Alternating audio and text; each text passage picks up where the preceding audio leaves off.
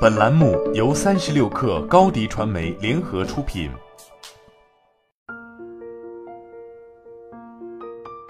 本文来自《哈佛商业评论》。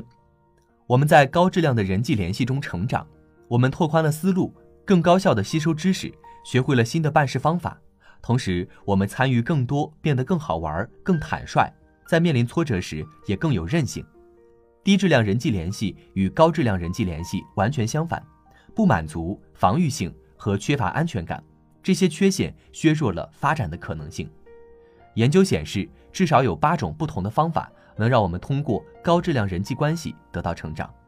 第一，创建学习小组，利用午餐时间或下班后的时间，与组织中的同事们一起观看教育讲座或上一堂网络课程，相互支持，并且积极提出挑战性的问题。第二，为你的团队或工作小组。提议一个自我管理的指导课程，并把各个部分的责任分配给不同的人。第三，为某个时间段设定学习目标，邀请一到两人作为指导伙伴，督促和鼓励你。这种安排非常有效，因为学习时间可以固定下来。第四，明确目标，创建使所有人都能有所学、有所成长的高质量人际联系，寻找组织中的一个问题，建立特别小组或工作小组来解决这个问题。第五，与保持高质量人际联系的同事分享一段经历，探索了解工作是如何透过新视野完成的。例如，站在消费者的角度想问题。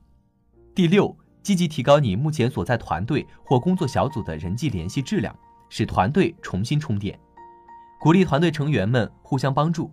举例来说，轰动好莱坞的音乐剧《汉密尔顿》在设计演出的过程中，他背后的领导团队一直不断地问彼此。什么才能使这部音乐剧更加精彩？部分团员形容这个团队是最有创造力又最温暖的集体。整个筹备过程促成了该音乐剧的火爆。第七，对于那些远程工作或面对面交流受限的员工，他们应该做出明确的努力，当面分享在工作中遇到的机会和挑战。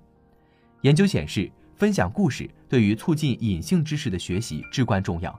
要确保经常接受稳妥的提问。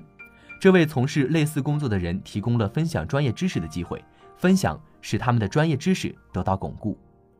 第八，延伸你工作团队的边界，寻找学习和获得知识的来源。一位演奏者和他认识的其他音乐家同意在彼此工作之余一同演奏，提高艺术技巧和表演能力。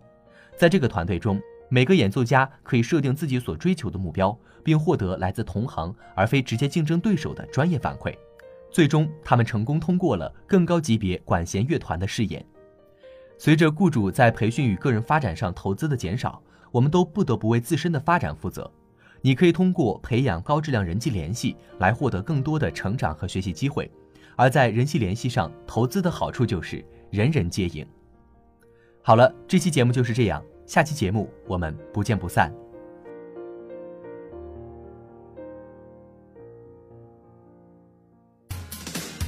欢迎下载三十六课 APP，一网打尽商业大事件与科技新鲜事儿。欢迎添加克星电台微信号，微信搜索“克星电台”的全拼，加入我们的社群，一起交流成长。高迪传媒，我们制造影响力，用最专业的态度为企业提供视频、音频全流程解决方案。商务合作，请关注公众号“高迪传媒”。